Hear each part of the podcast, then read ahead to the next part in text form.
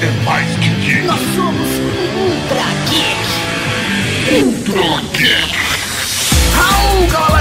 Eu sou o Tatar Campos, você tá ouvindo Ultra Geek! E aqui do meu lado o cara que jogou RPG, mas não se tornou uma pessoa melhor, professor Mauri! Raul, Cavalaria Geek! Que isso, velho? Hoje eu sou uma pessoa muito. Olha que pleno! Que ser humano pleno tem aqui na sua frente É nesse verdade, momento. Mauri. Cabelos brancos de preocupação. Nós temos o prazer de gravar esse programa, sim, senhoras e senhores, com a nossa psicóloga predileta, Paula Guimarães. Oi, gente. Paulo de novo, Guimarães, que foi bastante enfático. Tô muito feliz de estar aqui de novo e continuo sendo psicóloga. continuo dando na PUC. Continua doutora? Continuo doutora, não, re- não tiraram meu título. Ainda. Ainda. É que ainda não viram o. E é isso. E aí, Tato, qual é o programa de hoje? Hoje nós vamos discutir a utilização do RPG de outras formas, sem ser só para o entretenimento. Olha, mas a gente não vai falar disso agora. Só depois dos Recadinho! recadinhos.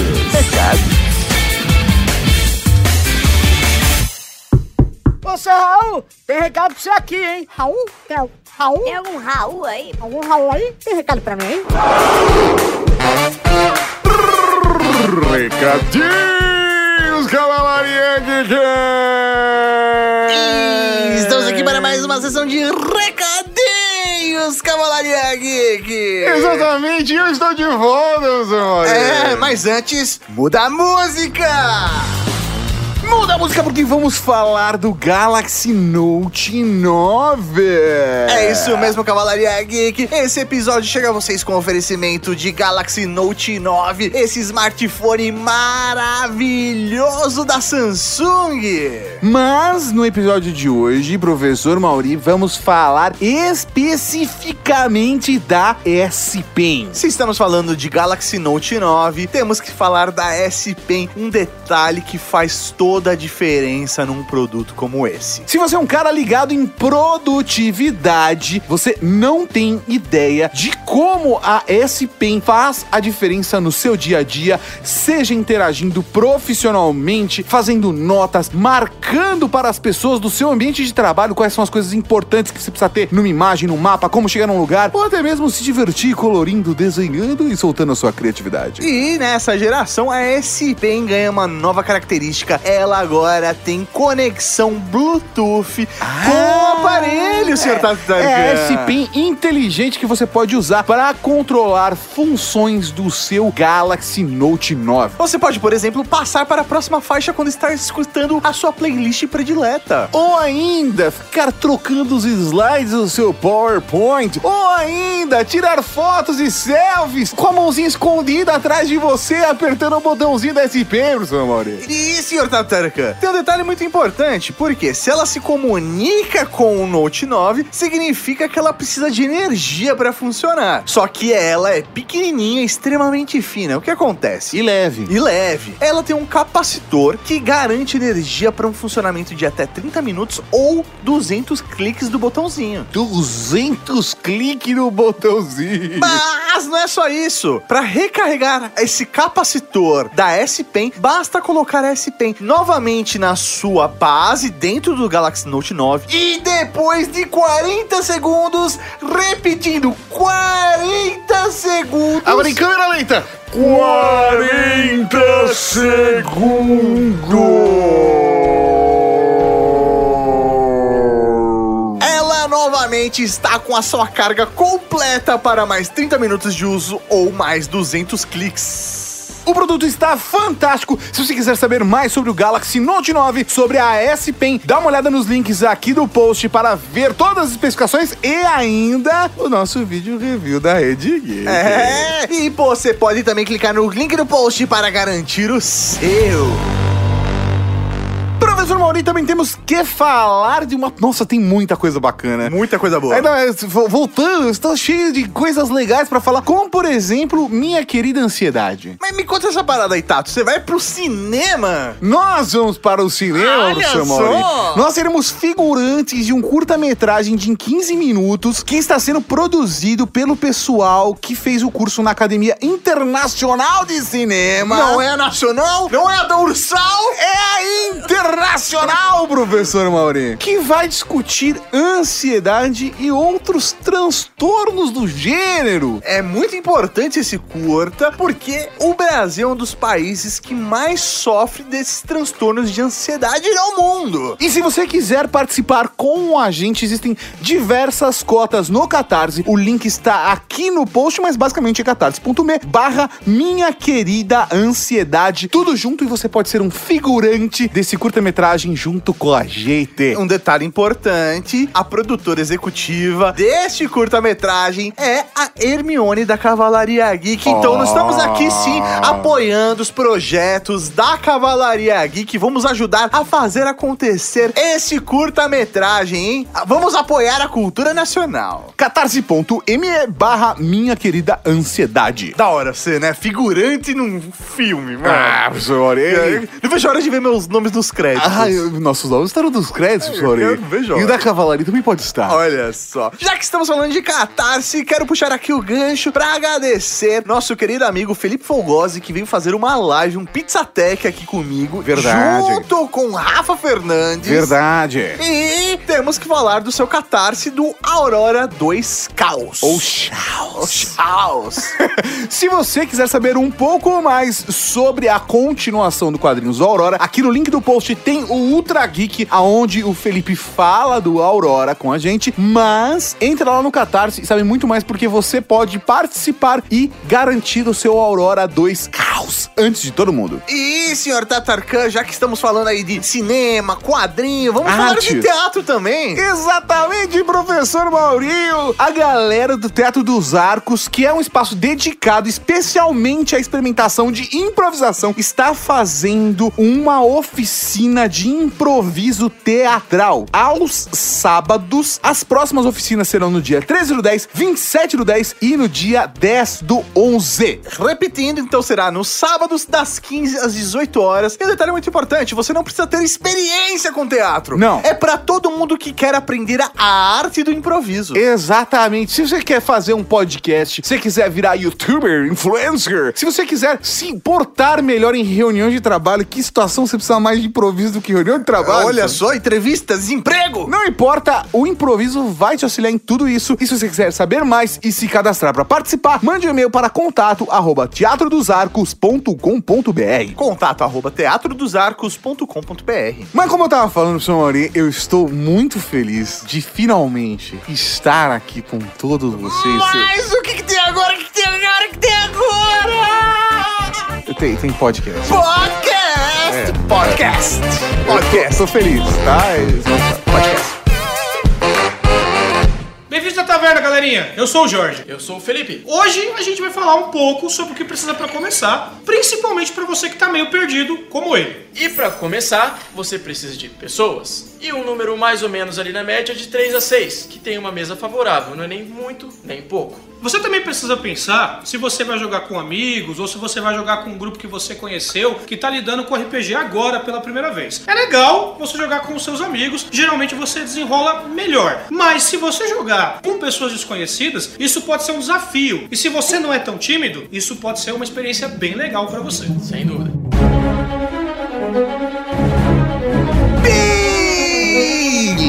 Beleza, estamos aqui hoje pra falar de RPG de um jeito que você nunca imaginou. É, você que está em casa já com seu D20 na mão, com a Ah. ficha na outra, falando quando que vai começar essa narração? Ah, eu uso pouco D4. Vamos jogar outro sistema. Quero fazer a ficha de GURPS. Ah, não, putz. Começa hoje, semana que vem a gente joga. Mas vamos falar de outras aplicações do RPG, porque quando a gente conheceu a Paula, estávamos desenvolvendo um projeto aonde utilizávamos um sistema de RPG para outros fins, não só para o entretenimento. E a Paula foi indicada pra gente por conta exatamente de sua tese fantástica. Você pode falar um pouquinho mais, Paula, sobre a sua tese? Posso. É porque aqui aí é um programa inteiro. Não, vamos, vamos deixar a pergunta mais simples. Vamos lá, direta. Por que você resolveu utilizar o RPG como uma ferramenta de análise clínica? Qual, da onde surgiu essa ideia? Porque esse é- essa é a tese da, da Paula, pra deixar claro. Não, não, não. É porque ela começou Isso. a essa, não, não como ela ela faz? A minha tese, na verdade, ela foi a construção e estudo de uma técnica terapêutica baseada em RPG. E não é reposicionamento da postura global. Não é, já me perguntaram, eu acharam bem esquisito. Mas isso tudo começou quando eu ainda era adolescente e eu jogava RPG. Ah! Ah. Você tem cara mesmo Não de se reunia de sábado com Cheetos e Coca-Cola. Tinha uma personagem que era licantropo, que Ah, era não. uma ladina. Não, ela Não, tinha, ela não tinha cara de. Meu, não, ela só jogava com mulheres. Não- Só. É, Isso Paulo. é verdade. Então, mas uma licantropa, então. Pá. Mas é. não, não tinha nada de ladino. não, não, Não, Paladina. Não, Não tinha nada de ladina. Ela é nem- barda. era. Não, tá ok. Então, Maurício já me entendeu, já pode começar a aplicar a técnica. E aí eu pude perceber que os, eu mesma e os outros jogadores manifestavam ali aspectos que eram deles, na verdade, não dos personagens única e exclusivamente. O Mauri, por exemplo, sempre fez um personagem filho da puta. É. É, na verdade. Mauri. é, não, eu sempre. É, sempre. Vocês querem mesmo continuar com essa gravação? Não, não, pode fazer análise, não tem problema, não. Não, mas eu sou um filho da puta justo. É, que é o mais Ah, importante. Tá bom. Aí, Se você acha isso, tudo bem.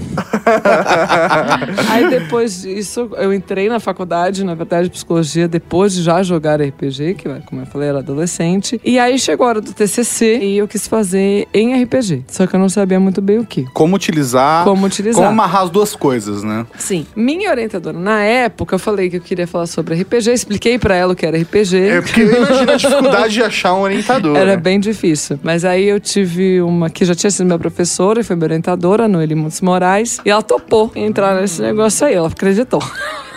e aí a gente viu aspectos que a gente falou no outro programa, de persona, sombra, quando a gente falou do Frodo. E a gente tratou de persona e sombra, de manifestações de persona e sombra no jogo de RPG. Pra quem ainda não ouviu o episódio que a Paula está comentando, é o episódio 351, onde a gente faz análise de alguns personagens da ficção. Exatamente o link está aqui no post. Daí eu comecei a pensar na possibilidade de usar o RPG como uma ferramenta terapêutica. Mas na graduação não dava pra fazer isso, seria um trabalho muito grande. No mestrado, eu quis saber por que, que as pessoas jogavam RPG. Assim, o que que motivava, o que que levava elas aquilo. E eu fazia perguntas que tinham a ver com isso. Mas na verdade apareceu algo completamente diferente, como sempre ou quase sempre acontece Quando você vai fazer uma pesquisas. pesquisa. Exato. Você tinha uma expectativa e. Eu perguntei da jornada do herói do Camp. Eu peguei várias partes dessa jornada e eu perguntava para essas pessoas o que que elas gostavam,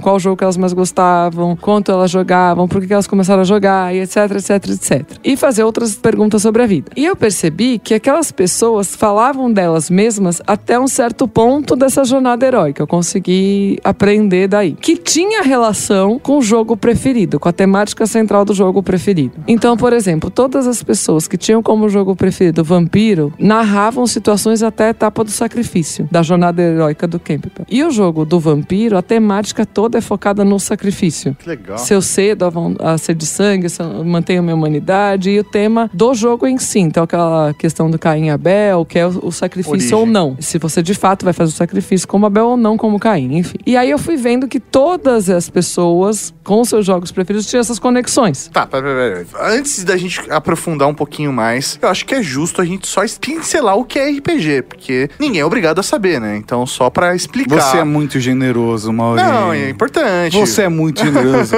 RPG é Role Playing Game. Eu também jogo de interpretações através de rolagem de dados. A gente chegou a fazer um, podcast sobre RPG, mas acho que faz muito tempo. Então vamos colocar sim nos pingos nos is. Mas basicamente é um sistema aonde você, através da sua imaginação e guiado por um narrador, na maior parte dos sistemas, né? De um mestre, vivencia uma aventura imaginativa e de interpretação. É isso aí, seu personagem faz parte daquela história e você tem que tomar decisões baseadas no conceito que o seu personagem é. E aí, a Exatamente. partir disso, você tem as interpretações de papéis. E não necessariamente tem alguma coisa a ver com pacto com o demônio. É bom pontuar. É, por favor, prossiga, doutora Paula. Logo depois de pacto com o demônio, vamos falar agora de terapia. É que é importante, inclusive, pra quem faz pacto. Mas enfim. E aí eu pude perceber que então as pessoas jogavam e quando eu perguntava do porquê, na verdade surgiam eram conteúdos da psique daquelas pessoas. Do momento que elas do estavam momento vivendo. que elas estavam vivendo. E aí tá. E assim, quando eu fui vendo até qual etapa eles caminharam na jornada, eu cruzei com um monte de coisas antes de ver o jogo preferido. Idade, sexo, formação, acadêmicas era biológicas, humanas, exatas, enfim. Fui cruzando com religião, cruzei com um monte de coisa. E nada tinha correspondência. Porque pessoas de idades diferentes tinham o mesmo jogo preferido, pessoas de religiões diferentes, pessoas de formações Nossa, que, diferentes. que foda isso. Tipo, E aí eu cheguei pronto, Ferrou, né? não consegui encontrar relação de nada com nada. Não tem agora- causa, não tem causa. É eu não porque sei Deus quis. fazer. E aí deu um lampejo, falei, e o jogo preferido? E aí foi quando eu vi que o tema central daqueles jogos preferidos se correlacionavam com a máxima etapa da jornada heróica atingida por aqueles participantes que eram adultos jovens. Eles estavam bem nesse percurso aí da jornada do herói, do ponto de vista Então, o jogo simbologicamente representava o momento A que eles fase. estavam vivendo. Então, eles estavam, na verdade, o jogo era divertido porque eles, de uma forma afastada, né? Porque eles estavam projetando Uhum. algo da imagem deles, revivenciavam aquela situação, não só ganhando mais experiências em relação àquilo, mas também validando questões que eles aplicavam na vida real, né? Sim, tanto que não é incomum que a pessoa mude de jogo preferido ao longo do tempo. É, por exemplo, eu jogava na minha adolescência muito vampiro. Depois eu passei pro é, D&D. Então, Então, não sei. tem, é, tem, isso. tem uma- Ah, Olha só! e qual é o seu jogo favorito hoje? é de sexo. O meu jogo é mais divertido, é sexo e ganhar dinheiro. Qual parte da jornada do herói eu tô? Ela já foi.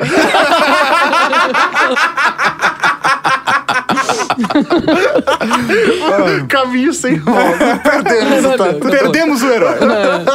Sucumbiu. Mas dá pra encontrar de novo. Ah, ufa. Calma.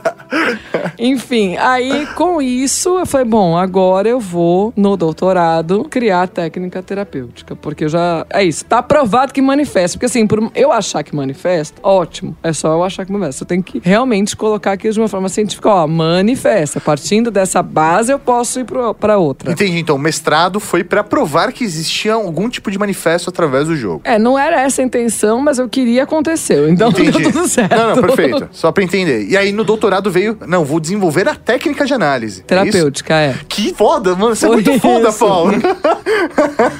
Isso é ele que acha. Não, todos nós, eu tô quieto assim, ó. A justificativa maior pra mim é porque eu achava que carecia de ferramentas que tivessem mais a ver com a contemporaneidade. Então, por exemplo, a gente pega o adolescente, se você vai conversar com ele numa terapia convencional lá de conversação, é difícil muitas vezes pra ele começar a se manifestar, começar a falar com você, dar, é, é difícil, não é como Sim. muitas vezes, pronto, o produto também muitas vezes é difícil, mas o adolescente tem uma questão. Se você usar os recursos que existem de terapia para a criança, é o que eu falei, ele vai te tacar na cabeça. Sim, porque quando você. Às vezes você consegue puxar elementos trabalhando no lúdico. Sim. Você coloca a criança no ambiente lúdico Ah, e lá ela se sente à vontade pra expor Brinca. pensamentos, pra expor dificuldades, pra expor dores, Isso. ressentimentos. Mas o adolescente não quer mais saber desses Ele quer que você se foda. Então eu pensei, é algo que tem um apelo maior junto a esse público. E eu achei que carecia de trazer elementos da contemporaneidade pra dentro da clínica. Bem legal. Então, por isso, eu achava que era importante. Eu também gosto muito de RPG, já vi esse sentido. E aí fui. E aí, o meu interesse, a base veio disso, que foi a pergunta que vocês me fizeram primeiro. Muito da hora. E quando que você fez esse doutorado? 2016 eu defendi. O orientador foi o professor doutor Durval Luiz de Faria, que também topou e- E por qual, qual universidade que você fez? pela PUC, aqui Legal. de São Paulo. No caso, se alguém quiser ver seu doutorado, é disponível É online? disponível online, tem no site da PUC, vai em biblioteca, aí tem Monte Alegre, teses e dissertações, clica ali, aí pesquisa pelo nome. A gente vai deixar o link no post pra Mais fácil. facilitar. é mais fácil, mas enfim, tem como acessar. Vamos para a parte importante: definir quem vai narrar e quem vai jogar. Os RPGs mais comuns funcionam com um narrador e dois a quatro, cinco jogadores. São os RPGs mais comuns. O narrador, ele é aquele cara que conta a história. Ele vai narrar tanto o que já aconteceu, como ele vai desenvolver a história conforme os jogadores forem interagindo nela. E o jogador, ele vai imergir nesse cenário que o narrador traz. Ele vai responder a todo aquele ambiente que foi feito pelo narrador e assim ter a sua vida dentro daquele cenário. Estabelecido narrador-jogador, nós vamos para o tema. Em que universo você quer jogar? Em que, em que cidade você quer se ambientar? E o RPG ele te favorece N universos, N dimensões. Você pode jogar num ambiente medieval, numa fantasia sci-fi ou no tempo moderno, se você quiser. Para te ajudar com esse ponto, cada sistema oferece geralmente uma quantidade diversas de cenários para campanhas. Nós temos o Flanas, nós temos o Forgotten Realms, nós temos o Reinos de Ferro, nós temos o Mundo das Trevas, Mutantes e Malfeitores, enfim, se você parar para pesquisar, já existe uma quantidade muito grande de cenários para que você possa desenvolver o seu jogo. Você não precisa criar tudo do zero. É uma porrada em ogro. Coisa pra caramba, pois é. Você pode explicar pra gente como foi esse processo de criar essa análise clínica, esse método de se fazer essa análise clínica através do RPG? Posso. Antes, eu não quero abusar aqui, mas você pode explicar o que é análise clínica pra quem não conhece? É, na verdade, é uma ferramenta terapêutica, uma técnica. Então, o que seria isso? Que, que é diferente da análise. Assim, análise é o processo de eu analisar aquilo que está, enfim. Entendi, eu vou manifesto. pegar, pegar o resultado A da- técnica terapêutica. Qual é a função, digamos assim? Vai, linguagem mais acha fácil. É você promover a conscientização de aspectos inconscientes daquela pessoa. Essa foi a fase? É. Então, assim, aquilo que Fácil, você não, que não sabe a seu respeito, mas que pode estar te gerando um sofrimento, pode estar te gerando uma questão. Por exemplo, você vive uma determinada situação. Normalmente, aquela situação diz respeito a outros elementos seus, que você não tem clareza, não acessa. Então, é promover que a pessoa tenha cada vez mais consciência de elementos que ela desconhece a respeito de si mesma. Legal. É a conscientização de conteúdo. É um processo de autoconhecimento. Isso, é mais fácil. Enfim, isso seria a técnica terapêutica, como que promoveria essa, esse movimento. Bom, aí como que surgiu? Primeiro eu fui atrás de fundamentação teórica, aquela coisa toda, da tese, Processo acadêmico. processo acadêmico, e fiquei pensando o que, que eu vou fazer, o que, que eu não vou fazer. Bom, aí eu fiz um capítulo sobre dramatização, porque o RPG Sim. Sim, com certeza. Eu fiz um sobre mitos e contos, que também tem a ver. Eu fiz um sobre RPG, explicando o que era RPG, Até pra dar base para aqueles professores que estavam te avaliando. Exatamente. e fiz um sobre criatividade, imaginação e fantasia. Porra. Então eu fiz quatro capítulos com esses temas, falando do quanto estes temas poderiam é, e podem contribuem dentro da psicologia para essa conscientização, para esse autoconhecimento. Porque outras pessoas usam a dramatização ou técnicas que usam a imaginação para poder promover esse contato com E elementos o RPG, conhecidos. bem ou mal, é uma mistura de todos De esses, todos de eles. todas essas ferramentas, olhando pelo perfil terapêutico, né? Eles Exato. são usados como uma ferramenta, mas que ele tem todos esses ele- elementos ao mesmo tempo. Então você consegue estimular a criatividade, a imaginação, mas ao mesmo tempo uma experiência. Você consegue vivenciar os arquétipos através da história. E aí eu vou falando de tudo isso para poder dar base, porque precisa de uma fundamentação teórica, e aí eu fui para a parte de fato prática. E aí foram os participantes jogaram sete jogos com personagens que eles construíram, com os quais eles gostariam de jogar, certo? Tá. Então, é- beleza, é o É que, o que todo mundo processo faz. normal. n- O Natural. Mauri jogaria com um personagem ladino, filho da puta, por exemplo. Um ladino é isso aí. Se fosse construir um personagem hoje, Mauri. É, seria um ladino, mas é que depende do que é filho da puta pra você. Pra aquele ladino só é segunda-feira. Oh, meu Deus do céu. Mas é uma pergunta importante. Você é quem narrava essa história? Você era o mestre dessa Não, história? não, eu tive um amigo que foi o mestre para mim. Ah, então você ficava só do lado, Eu só tipo, ficava observando. olha- olhando. Isso. Ah. Só ficava observando. Tá, tá, depois eu passo outras perguntas em relação Então, a esses primeiros sete jogos foram um processo normal e o sistema foi DD. Porque no meu mestrado, naquilo que eu vi da etapa da jornada heróica, eu vi que o DD e o GURP eram os que promoviam a jornada completa do herói. Perfeito. Como o GURPS é difícil de você depois padronizar, comparar, enfim, que é necessário o processo acadêmico, foi bom, GURPS não dá pra fazer, porque Sim. como é que eu vou comparar uma coisa com É, outra GURPS? E aí eu escolhi o DD por esse motivo. Beleza, legal. Tá? E depois desses sete jogos, eu fazia uma entrevista com eles. Mas Mas depois de cada jogo. Separados. Depois de cada Não, jogo, depois depois, do do, sete. sete, do, do primeiro pacote. Sete Isso. jogos, fez Daí entrevista. sentou e aí, o que, que você achou? Tal. Per- perguntas do que você achava relevante naquele Isso. momento. Tá. E depois eles jogaram sete jogos com personagens que eles construíram também, mas com os quais eles jamais gostariam de jogar. Você colocou eles fora da zona de conforto, Isso. jogando com personagens que eles não se identificavam. Por, exemplo, colocar o Mauri jogando com um paladino. Nossa, Olha, mano. Ó, nem começa, velho. Já posso ir embora? A gente, quando eu falo a gente, sou eu o meu orientador. A gente até pensou de fazer assim: ah, pega a primeira ficha e faz eu mesma fazer como se fosse um espelho. E aí eles jogariam. Eles Mas. começaram a raciocinar demais em cima Não, e aí a negócio. gente começou a pensar que isso não daria certo, porque era importante que tudo viesse deles, pra ser uma Ah. manifestação da psique deles. Porque às vezes o oposto daquele primeiro não é necessariamente alguém que ele não gostaria de jogar. Perfeito. E aí eles jogaram esses sete jogos, e ao final desses sete jogos também teve uma entrevista com cada um deles. As entrevistas eram sempre individuais. Esse foi o. Que tipo o de processo. pergunta tinha nesse processo de entrevista? Você pode falar? Se você puder falar, lógico. Não, algumas eu posso. Por exemplo, tinha um que eu. Muitas vezes eu falava de situações que eles falaram algo e eles não se lembravam de terem falado, porque eu sabia que era assim, isso aqui fugiu. Escapou, assim, É. escapuliu. Entendi. E aí, às vezes acontecia, de, eu falei isso mesmo? Aí eu ia lá, porque eu gravava Ah, todos os jogos, é, e aí eu ia lá e mostrava: olha, você falou isso mesmo. Você é esse tipo de filho da puta, Mauri.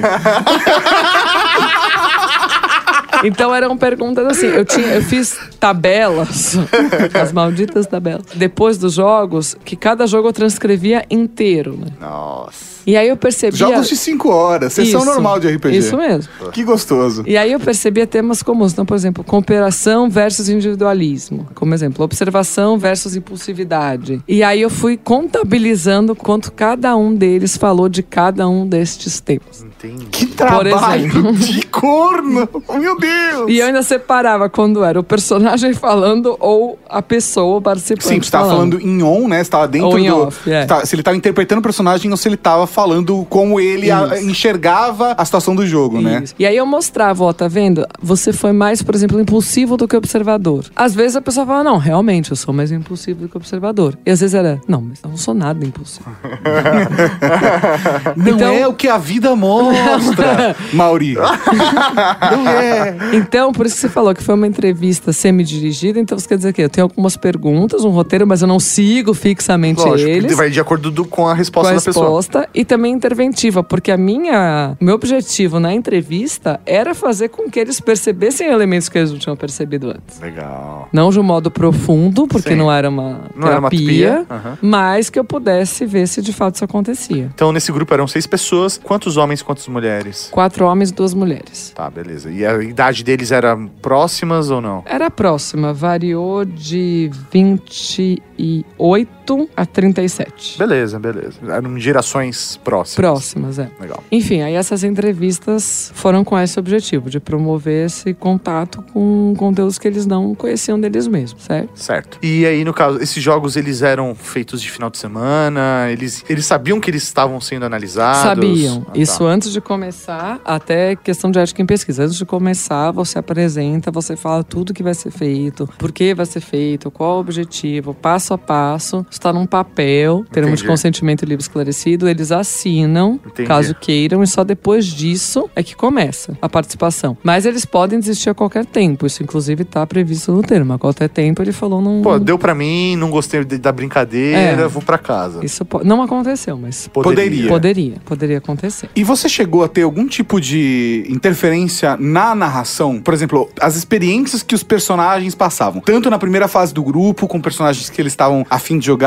quanto na segunda fase do grupo, onde é o personagem que eles odiavam, assim. Eles tinham uma linha parecida, ou quando eles estavam com personagens que eles não gostavam, vocês colo você colocou situações que iam ser mais desagradáveis ou mais agradáveis. Você chegou a interferir na história, na narração do mestre? Na narração do mestre, eu não interferi. Porque como a minha ideia era ver o RPG, assim, deixei correr como um jogo comum. Uhum. Então não tinham situações no jogo que eu colocava que eram necessárias. Mas Do quando- tipo, frustre tal, a Não. tal jogador. Não. Tra deixe aquele cara, vai dar certo pra todo mundo, menos pra ele. Ele tirou 20, azar dele. Não, não. Eu não interferi em nada Não teve nada sentido. disso. A única vez que eu interferi foi quando eles estavam jogando com o personagem que eles não gostariam de jogar. E eles, esses personagens, na sua maioria, eram personagens maus. E ele, eu notava que eles se controlavam para não fazer certas coisas. Eles não se permitiam, dentro de um processo lúdico, É. cometer atrocidades. Isso. Coisas que o Mauri não faz. Eu não Então, quero ficar jogando Mas depois que ele me passou a perna e matou o Torrezenga, que era um dos meus personagens favoritos, eu quero deixar claro aqui que eu estou passando pela minha terapia hoje.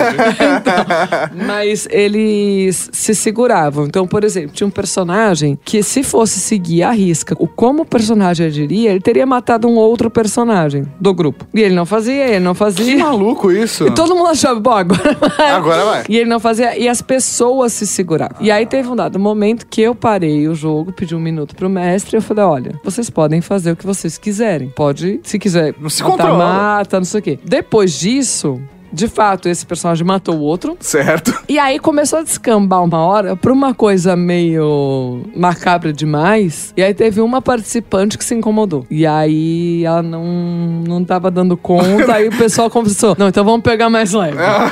Tá, deixou de ser divertido. Então É, vamos dar um passo pra trás. Pra uma participante acabou sendo mais pesado e ela falou: Não. Não é assim que eu gosto de brincar. É, e aí deu uma balanceada. Porque dentro de um processo lúdico, aceitando que isso é um jogo como qualquer outro, óbvio que se você tá jogando num console na frente de uma televisão e você tá, sei lá, torturando alguém no GTA V, é uma experiência que, bem ou mal, a- a- você pensando num jogo, você até se sente numa situação do ah, mas o jogo está me fazendo passar por essa situação. Mas no RPG, numa situação onde você consegue fazer o que você quiser, que o jogo de videogame, um jogo eletrônico, ele te impõe limites. Qualquer jogo te impõe limites. Jogo de RPG, não. O mestre e a sua interpretação. Então o cara poderia torturar, poderia roubar, matar, fazer qualquer tipo de coisa horrível. Então eu imagino a experiência de alguém viver dentro de uma história extremamente imersiva e falar: ok, eu posso ser uma pessoa horrível agora. Eu vou expor tudo aquilo que eu não gosto de vivenciar, ou que eu suprimo, ou que eu escondo, ou que a sociedade reprime, não sei, dentro de mim. E, e soltar isso é, é- é um processo Então, é, realmente terapêutico. Porque hein? foi isso. Primeiro não soltou, depois soltou demais. até achar ali um equilíbrio que. Que é a vida, né? Você acha, tem que tentar achar o É equilíbrio, né? Aí eu só- Mas a minha única intervenção foi essa. Em todo, todos os jogos. Engraçado que eu tô tirando sarro do Mauri, mas o nosso grupo era caótico e mal. não era, antes do Sim, Mauri matar sim. todo mundo. Ah. Mas aí eu, eu criei meu personagem em um segundo, e esse sim era caótico e mal. Pra... Rolou uma é que- vingança. É que, na verdade, eu acho que não foi é, vingança. é, aquilo foi meio que uma virada de jogo. É. Porque aquilo nunca tinha acontecido dentro do nosso grupo. E aí, quando aconteceu, a gente parou. Falou, olha só, dá, Dá pra, pra fazer isso! E a gente fez exatamente esse, esse processo. Só que o nosso não teve limite, não. Não teve limite. Não teve limite. É, porque ali uma pessoa começou realmente a ficar muito incomodada, Ah, aí você dá ok. uma circunstância. A gente tirava do jogo mesmo. É, no meu caso, não ia ser bacana, gente. E falando em porrada, a gente entra na parte mais delicada que é o sistema de jogo. Essa é a parte que demanda um pouco mais de leitura. Essa é a parte que demanda um pouco mais de dedicação da parte do narrador, da parte dos jogadores, porque você vai estudar o sistema. O que, que é um sistema? Falando bem rápido, é um conjunto de regras que existem para poder falar para você como o mundo funciona. As coisas não podem ser simplesmente decididas pelo que você quer. Não? Claro que não. Imagina a várzea que seria um negócio desse. Não, não. As coisas são decididas por um conjunto de regras. Cada sistema tem as suas regras. Mas e depois desse processo? O que aconteceu depois dessas duas fases? Então, depois dessas duas fases, eu fui pra análise mesmo. Aí eu falei, vamos ver o que que aparece dessas pessoas. Primeiro, a gente falou no outro programa, mas eu vou retomar um pouco aqui, da persona. Essa que é a máscara que a gente veste para a sociedade. Então, como eu quero que o mundo me veja. Então, a minha persona no trabalho, na família, com os amigos, vão ser diferentes. Mas é, é isso. A persona, elementos de persona, apareceram tanto quando eles interpretaram o personagem que eles gostariam de jogar, quanto que eles não gostariam de jogar. Mas a persona é mais fácil de você mostrar, Levar. porque afinal de contas, você É- já mostra mesmo. É natural. O ego, que é aquilo que eu acredito que eu sou, o que eu acho que eu, que eu sou, meu eu inteiro, vai. Também apareceu para todos os participantes com ambos os personagens. Aí, se quiser, até trouxe algumas frases deles para falar, não Ah, sei se é legal. interessante. Curioso, legal, legal. Então, por exemplo, essa do, do ego. Teve um participante que contou que costumava brincar ao dizer que concebia a si mesmo como um pouco nihilista, porém considerava-se mais amoral do que moral, o que migrou para o personagem dele. O participante disse que por vezes considerava difícil permanecer preso a determinada ética, pois indicava falta de liberdade, motivo pelo qual preferia não se vincular a questões morais ou éticas. Ele concluiu ao dizer que preferia seguir aquilo que acreditava ser o certo no momento, independente de ética. Olha só. Que doido. E isso, o personagem dele agia dessa forma. Então, é uma concepção que ele tem sobre ele mesmo que apareceu também no personagem. Muito legal, hein? Por exemplo. Aí teve também elementos de uma figura ideal, ou seja, aquilo que eu gostaria de ser, mas eu acho que eu não sou. Isso apareceu para os personagens que eles gostariam de interpretar, na sua maioria. Entendi. Então ele colocava nesses personagens esses- Coisas que eles realmente pessoas- gostariam de ser. Exatamente. Isso. Tipo, ah, eu quero ser inteligente. e, aí, é, e aí eu coloco coisas que eu acho que uma pessoa inteligente falaria. Falaria. Aí teve uma que colocou assim: que a personagem dela era o que ela gostaria de ser caso ela fosse mais extrovertida. Aí ela prosseguiu a relatar que incluía características que gostaria de possuir em todos os personagens que criava. Afinal, era um mundo de fantasia, no qual desejava se divertir. Logo, havia vontade de atuar conforme o que sempre quis ser e desempenhar papéis que gostaria de conseguir executar. Ao ser questionada sobre o que. Porque essa é uma questão que eu fiz, deixa eu explicar antes. Eu perguntava no final assim: o que, que a sua personagem diria pra você? O que, que você diria pra sua personagem? Ah, Se você conhecesse sua personagem, o que, que você pensaria dela, o que, que ela pensaria de você, tá? entendi. Eu não ia gostar do meu personagem. Ele não ia ser meu bem. amigo. Aí ao ser Eu não ia conversar com ele. A questão é que ele falaria de você. É, exatamente. Aí, ao ser questionada sobre o que ela, né, a participante, a pessoa diria pra personagem, respondeu: Ah, sei lá, podia ser que eu queria ser você. Olha, Nossa! Caraca. Essa foi Tenso. uma. tá. Então apareceu ali. E isso apareceu, é uma frase de uma, né, enfim. Aí apareceu a sombra que a gente também falou. Ou seja, aquilo que eu rejeito de mim mesmo. Eu acho que eu não sou aquilo, de jeito nenhum. Ou seja, uma parte que eu rejeito de mim mesmo, que tá lá no inconsciente. Perfeito. A sombra também apareceu nas falas dele sobre os dois personagens. Então, todos os participantes sobre os dois personagens apareceram esses elementos inconscientes. Aí eu trouxe um menos tenso, que é assim. Um menos tenso é ótimo, né? Essa teve uma participante que ela criou quando ela falou que ela gostaria de jogar. Era uma personagem, era uma Halfling, barda, toda que fazia malabares e era era toda era Circense. meio. É, e era meio também. Bonitinha assim. Quando foi criar um personagem que não gostaria, ela criou um troll. Que é grande, chama atenção. Oposto, né? Extremamente Fingido, violento, nojento, violento, agressivo. Isso. Ela criou um troll. E aí, ela foi se dando conta que ela começou a gostar de jogar com o troll. Ela achava que ela ia odiar, mas ela gostou. Ela foi uma das. Porque normalmente t- eles não gostaram de jogar Ficava com os personagens. incomodada. Mas ela gostou muito de jogar com o troll. então, eu perguntei pra ela por quê. Ela falou assim: porque eu percebi que é legal de vez em quando você poder ser, tipo, grosso com alguém. Entendi. Você ser violento com alguém, que era algo que ela não conseguia pensar. Ela não se permitia. Ela não se permitia, ela achava que ela nem conseguia. Não é nem se permitir. Não, isso não, Não, não é viável. não é viável. E aí eu perguntei, caso ela conhecesse o Hulk, que o personagem troll dela chamava Hulk. Genial. Mas assim, ela falou assim: que se ela encontrasse o Hulk, Caraca, que se transforma ainda, né? como é que ia ser? Aí ela falou: então, eu acho que seria assim, com muito medo e manter o maior distância possível. Porque não saber, não conseguir imaginar, não é nem prever assim com minúcias, entendeu? Não conseguir nem imaginar o que vai acontecer já assusta. Eu acho que a gente tem medo do que a gente não conhece, né? Essa é a realidade. Então eu acho que eu veria com medo. Eu não chegaria nem perto. E eu acho interessante isso. A gente tem medo tava do que a fazendo gente... uma análise da sombra É dela isso. E ela não queria se apro- se aproximar. E ao mesmo tempo a gente tem medo que a gente não conhece, que é o desconhecido em, em nós mesmos. Da hora, velho. Que doido. Não, se tem alguma dúvida, Eu alguma vou sair coisa- daqui e vou ligar pra minha psicóloga chorando. Ai, desculpa. Por que você nunca jogou RPG comigo? Aí um outro conteúdo que existe, enfim, um conceito da psicologia é o conceito de complexo. A gente ouve muito falar de complexo e tal, mas seriam como se fossem conteúdos que perturbam a consciência.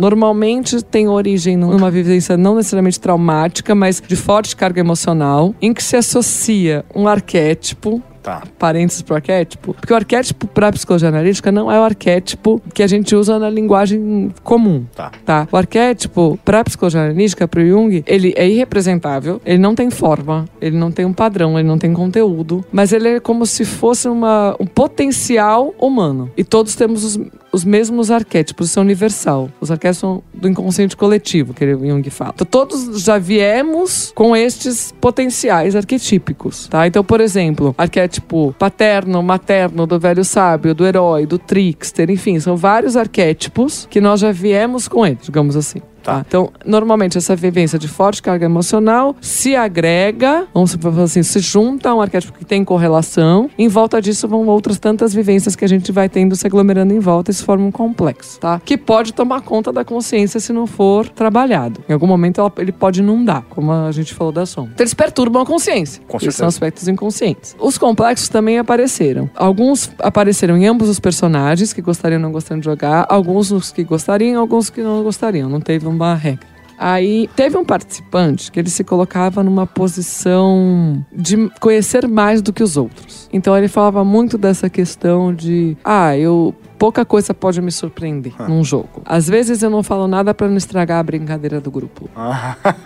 É, ele falava assim, poucas coisas eu não consigo lidar em termos de RPG. Então assim, ele manifestou muito essa Superioridade. questão. É, e aí a gente vai vendo que tem aí um complexo despontando, Que da hora isso. no caso dele. Tiveram outros também, né? Sim, Então- sim, sim. uhum. e aí veio o que eu queria mesmo ver, assim, além de tudo isso, que é migração da característica do personagem pro jogador. Então o que quer dizer isso? Quando Trazer elementos que são legais, que a pessoa é, va- queria, por exemplo, ter, e aí você vai trazer isso pro personagem. É isso? é, na verdade, ele tomar consciência de aspectos dele Que ele, que ele não sabia. que ele não sabia quando ele vê no personagem. Que doido. Então eu chamei de migração de características do personagem ao jogador, porque ao participante, jogador, enfim. Porque não necessariamente serão positivos, Lógico. Ok. tá? Por exemplo, o Mauri pode descobrir que ele é um filho da puta. Sim, só no jogo. Só, isso, só no jogo, isso. Então teve um participante que ele colocou um número muito alto de falas de imediatismo quando ele interpretou um dos personagens. E ele fala assim que com o personagem que ele não gostaria de jogar, ele se sentia muito mais desconfortável do que com o que ele gostaria de jogar. Então que por esse motivo ele teria sido mais imediatista, mas que no fundo ele era uma pessoa mais observadora. Mas assim, de Entendi. pensar e etc. Então a justificativa dele era porque ele queria acabar logo É, com aquilo. ele falou, é enquanto que com o Agar, que é o que ele não gostaria de jogar, não conhecia exatamente o próximo passo, tanto por não se encontrar em sua pele, quanto por não conhecer as regras que ditavam seu comportamento. Mas naquele momento, ele começa a ter atitudes imediati- imediatistas. Ele consegue, começa a perceber, é, eu quando tô numa situação que eu não tô confortável, ou que eu não sei muito bem como lidar, de fato, eu me torno mais imediatista. Que maluco isso. Ou tinha aquela questão da outra que personagem que eu falei pra vocês. Tipo, nossa, eu tenho agressividade em mim. Ok. Tipo, eu gostei disso. Achei bacana.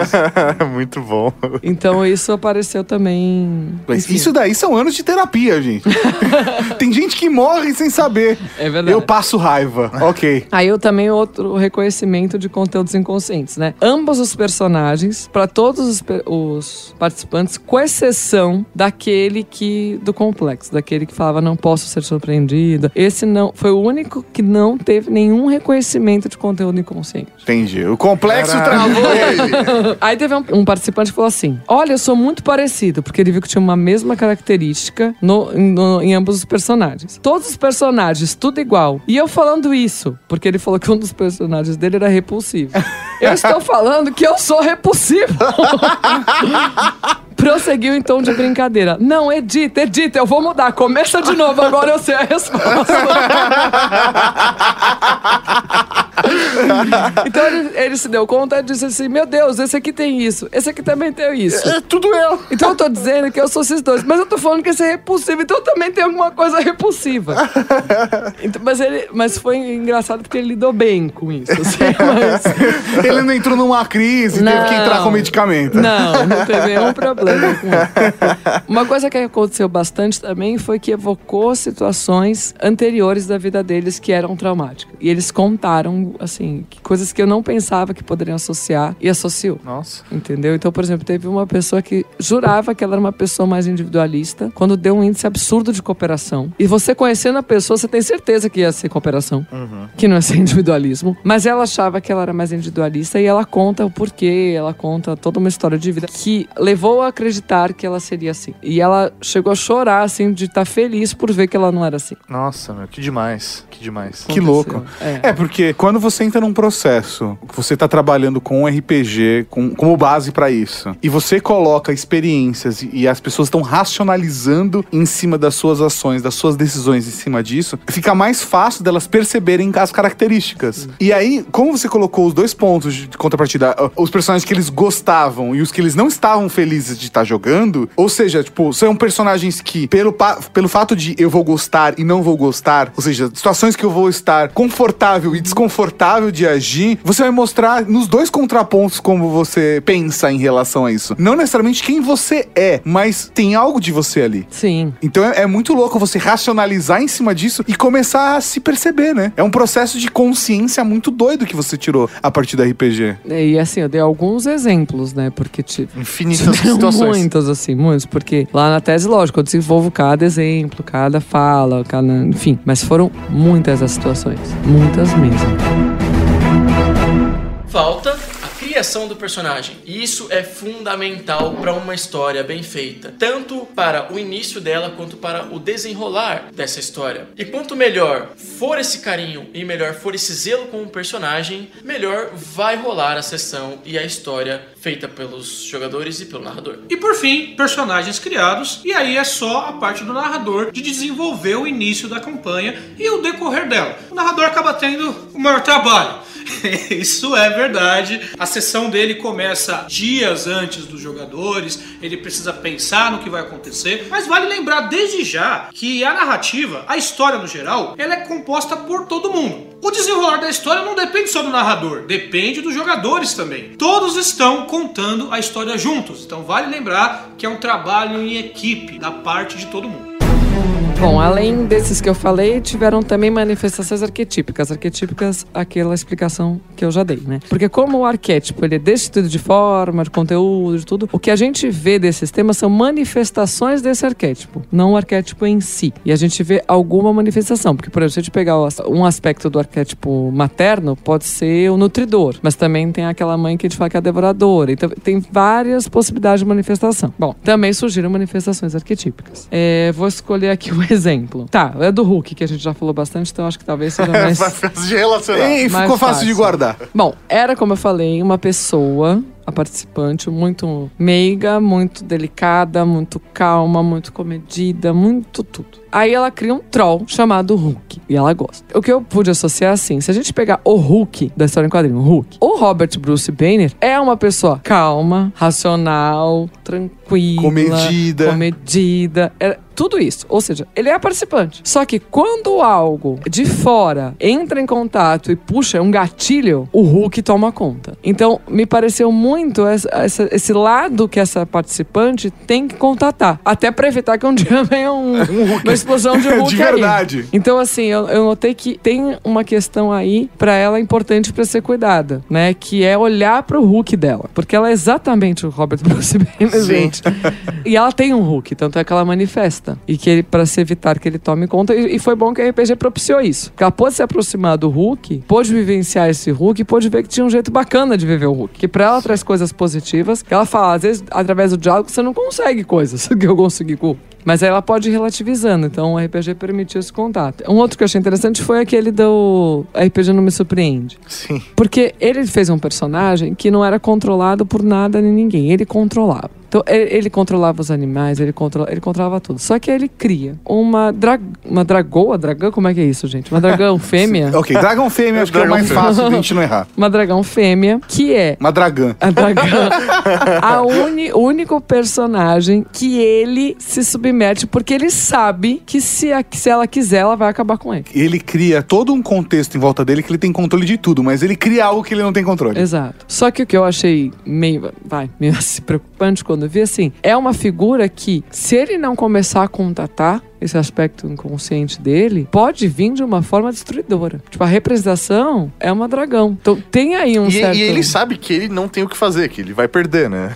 Por isso que ele tem um respeito ali. Só que mantém a distância, né? Não tem uma relação. Só que assim, eu falei, nossa, alguma coisa aqui. Não, não, não vou mexer nisso agora. É. Não é esse o processo. Mas eu notei, assim, o que surge é algo que pode devorá-lo se ele chegar Perto demais. perto demais. E ele, se- e ele é muito rígido mesmo. Então, achei bem. Nossa, interessante. Interessante Curioso. mesmo, hein? Tem um outro tema que surgiu que foi a venda da alma ao diabo. Como é que é isso? A personagem que uma delas criou, uma participante, uma personagem, era uma hobbit que vendeu a alma ao diabo. Que da hora! Porque ela achou que, ah, fazer uma A hobbit, Xuxa tá sem grupo? graça. Como é que é esse rolê aí? Então ela vai ter vendido a alma ao diabo. E aí você vê, a- a- o tema da venda da alma ao diabo é um tema arquetípico. Aparece em né, Fausto, enfim, hoje. Oi? Fausto. é uma participante que tem realmente uma questão de entrar em contato com esse lado mais negativo. Então, quando ela vende a alma ao diabo no, no jogo, é como se fosse o contato com essa inferioridade, com esse lado inconsciente que ela não permite ter contato. E ela manifesta isso. E ela tem que lidar com o fato de ter. Por exemplo, podia fazer só uma hobbit. Sim. Sim. Não, mas a minha é vender a alma ao diabo. Caralho. Então é um jeito de entrar em contato também. Da hora, velho. Demais, demais. É. Mas, Paula, me explica uma coisa. Essa técnica que você acabou desenvolvendo pode ser usada em uma análise clínica dentro de um consultório? Outros psicólogos podem utilizar? Só você pode? Sei lá, o Conselho Regional de Psicólogos tem que dar permissão? Como funciona esse processo? É, pode usar, mas assim, por exemplo, ao final da tese, eu fiz um, um quadro que era estruturação dessa técnica, que é pra pessoa que quiser usar, enfim, ela tem que seguir um certo passo a passo. O que eu vi, por exemplo, aquela tabulação que eu falei, que eu contei cada frase. Claro que uma pessoa em contexto terapêutico não vai ter tempo pra ficar fazendo isso. Só que isso é feito na, no meio acadêmico para fins de comprovação. Sim. Lá basta você, por exemplo, anotar qual foi o tema prevalente, porque você nota o que é prevalente Você tá naquela ali pessoa. acompanhando o você jogo. tá ali, entendeu? Então, assim, não, não precisa dessa, desse rigor de contabilização. Mas pode usar. A estruturação que eu fiz é isso. Reúne um grupo, porque... Tem que ser em grupo. Tem que ser em grupo, pelo menos essa que eu criei tem que ser num grupo, né? Faz um grupo. Aí, participantes de 4 a 6 eu coloquei, porque senão, se é muita gente, é difícil pra você poder intervir depois, etc. Primeiro eles criam o personagem 1, e aí eu coloquei jogam quatro jogos, porque eu percebi que não eram necessários sete. Quatro dava conta. Entendi. E aí cria o personagem 2, quatro jogos, as entrevistas do mesmo jeito que eu fiz. Assim, isso pode ser uma técnica de promoção desse movimento. Você pode trabalhar isso depois individualmente, você mesma, ou você pode falar, olha, caso você queira trabalhar o que emergiu aqui, você pode, enfim, encaminhar para um psicólogo, para um terapeuta que faça isso. Aí vai de cada um, se a pessoa quer fazer os dois, as duas funções ou não. Entendi. Legal, então ele seria um primeiro passo a partir do, do RPG. Essa técnica seria utilizada para identificar pontos e não Pra fazer essa, essa análise inicial. Isso, para poder fazer essa movimentação. E aí depois primeiro. trabalhar esses pontos que foram encontrados. Individualmente, porque é isso. O que promoveu o reconhecimento de conteúdos foi a entrevista. Sim, Só o jogo pelo jogo não teria levado a essas conclusões. com certeza, né? Com certeza. Então é necessário. E aí individual, né? Porque aí as pessoas podem não se sentir à vontade de ficar falando, Fica em, falando grupo em grupo. com das certeza. suas questões. É, eu tenho dead issues, né? É. Então aí hoje uma pessoa, sei lá, um psicólogo que está ouvindo o nosso programa, se interessou, ele precisa fazer alguma coisa para utilizar essa técnica? Não, ele tem que te procurar, tem que ir no conselho, ele só lendo o seu sua tese já é o suficiente. Como que é esse passo? Eu acho assim, ele precisa, num primeiro momento, ler bastante, entender bastante essa questão do RPG. Eu acho interessante que ele não seja o narrador, o mestre, porque você não vai conseguir observar. Então precisa ter uma segunda pessoa que desenvolva esses jogos. E a pessoa pode usar isso no seu consultório, na sua Entendi. clínica, porque, enfim, é uma técnica, né? Não é um teste de diagnóstico. E a tese foi Ah. colocada em prova. Isso. Entendi. E não é assim, não é um teste. Não é uma coisa que fala, não, você é assim, assim, assim, então logo. Não, é uma pra manifestar. Se p- participante tivesse falado, não, só não tem nada a ver. Beleza.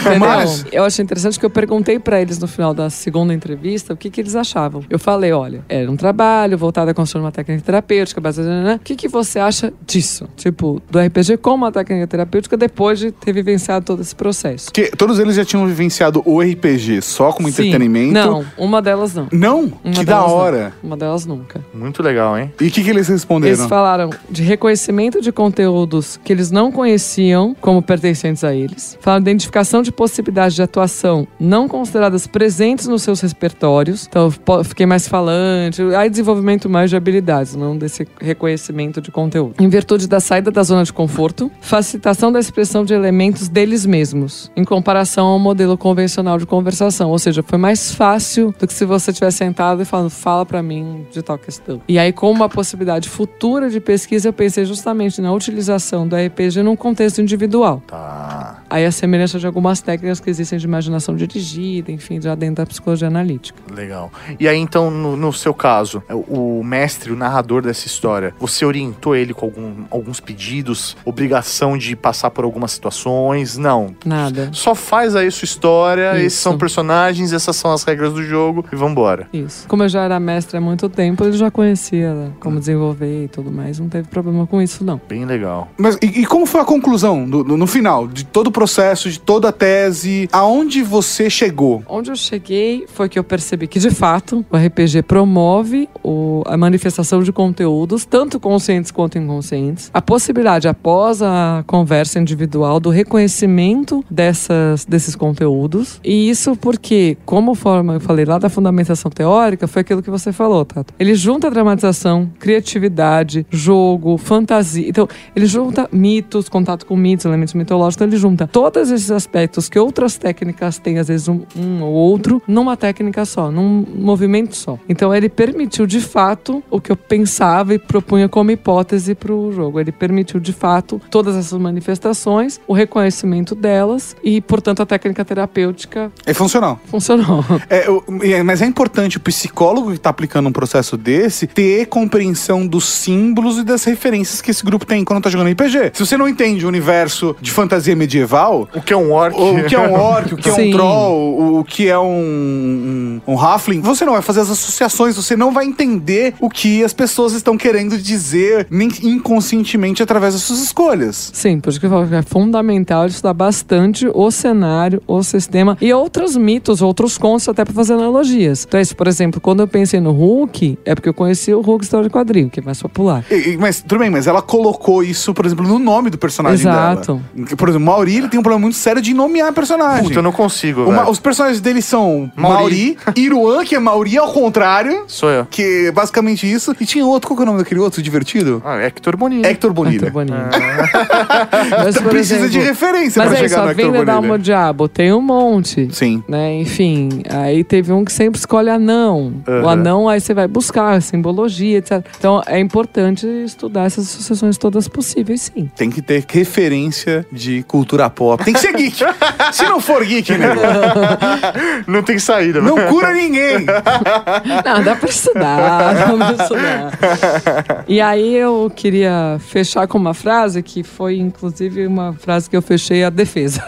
que é uma frase do Jung, que aí eu tenho que trazer, né, gente? Meu amado. É, ele Meu fala amado, o que seguinte, bonito. Além disso, normalmente a fantasia não erra, porque a sua ligação com a base instintual humana e animal é por demais profunda e íntima. É surpreendente como ela sempre chega a um propósito. O poder da imaginação, com sua atividade criativa, liberta o homem da prisão de sua pequenez, do ser só isso, e o eleva ao estado lúdico. O homem, como diz Schiller, só é totalmente homem quando brinca.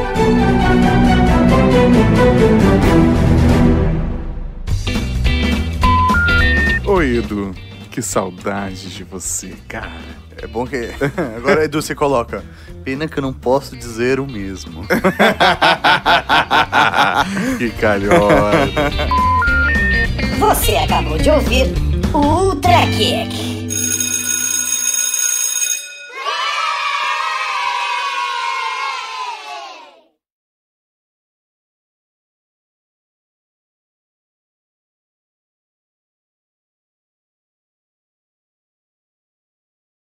Você sabe como funciona? Quais são os benefícios? Hoje nós vamos mostrar uma sessão de RPG. O nosso entrevistado é o mestre, o doutor Fábio, que está junto com você aí, né, Regina? Pois é, já tô aqui com o Dr. Fábio e a Karina. Tô morrendo de inveja da Karina que vai ali fazer umas. É uma delícia RPG, não é? Mais ou menos, cansa um pouquinho. cansa um pouquinho. O que, que é RPG? Assim, traduzindo em miúdos para quem ouve a sigla, mas não sabe o que, que é. Na verdade, RPG é Reeducação Postural Global. Aí tem e várias vertentes dentro do RPG. Tem alguns autores que já fizeram já RPG há muitos anos atrás.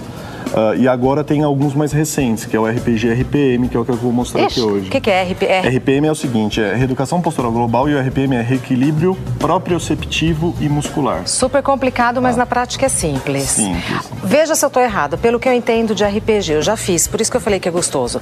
A gente, durante o dia, vai ficando toda tortinha.